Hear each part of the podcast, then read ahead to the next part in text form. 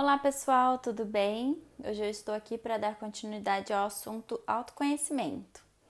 No último podcast sobre esse assunto, eu falei sobre a importância de se conhecer, falei sobre o ego e citei uma ferramenta importantíssima que é o Enneagrama. E hoje eu estou aqui para contar um pouco da história do Enneagrama. O que, é o Enneagrama?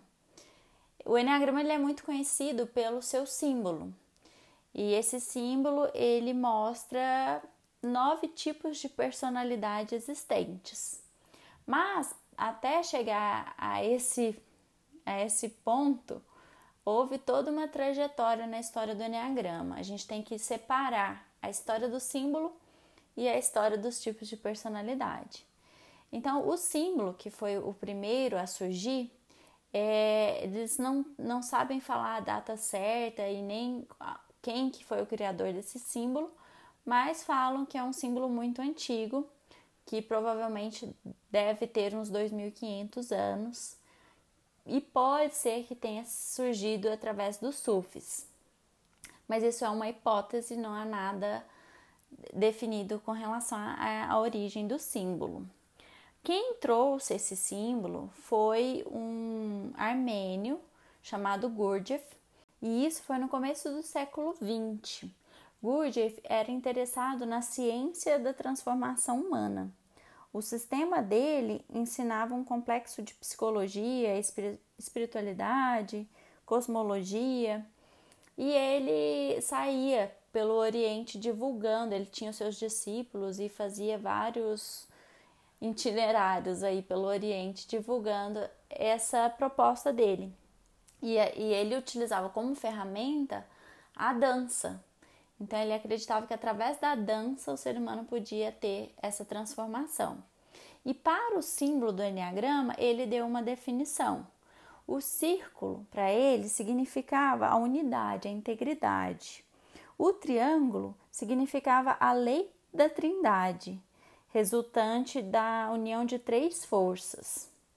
E já a hexade, que é aquele símbolo com seis pontas significava a lei do sete, que dizia a respeito de que tudo evolui, tudo está em constante movimento. Então, ele apenas deu essa definição ao símbolo, mas não fez nenhuma relação aos tipos de personalidade. Quem foi fazer isso mais tarde foi Itchazo. Itchazo era um boliviano que também viajou por todo o Oriente buscando informações e acabou encontrando. Ele, através de um, de um estudo sobre os nove atributos divinos que ele encontrou, que eram umas ideias de neoplatônicos, ele juntou isso com os sete pecados capitais, que era da tradição cristã, e descobriu nesse estudo nove tipos de personalidade. E aí sim ele pôde juntar o símbolo com os nove tipos de personalidade, porque o símbolo tem nove pontas e em cada ponta ele definiu um tipo de personalidade. Isso na década de 50.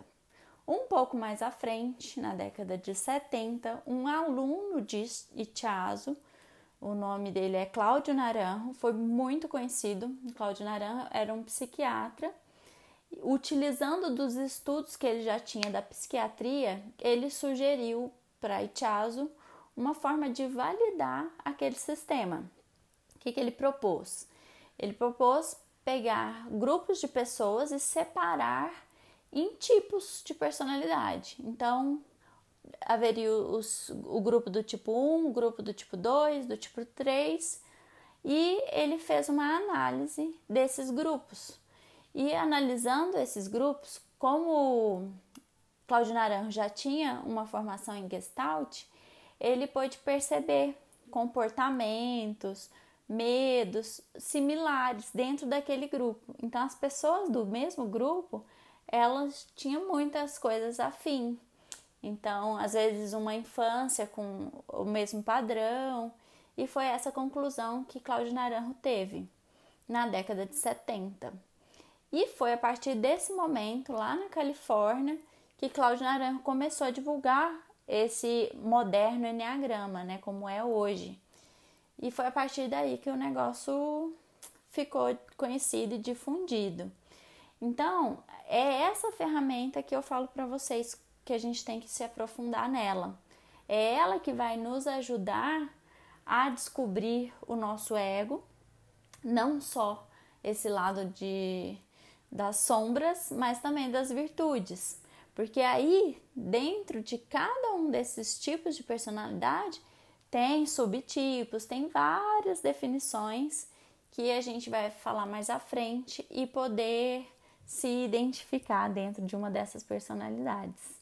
E a partir do momento que a gente encontra o nosso lugar ali, a gente tem também é, uma forma né, de voltar à nossa essência e fazer o nosso trajeto ali de volta para a nossa verdade. Que eu falo que o, que o Enneagrama é uma forma de você se curar, né? Então, é um trabalho que ainda tem muita coisa para a gente falar, mas eu queria dar esse pontapé inicial falando da história para vocês conhecerem um pouquinho. E qualquer dúvida eu estou à disposição. No próximo post a gente fala mais sobre isso, tá bom? Obrigada e até logo. Tchau, tchau.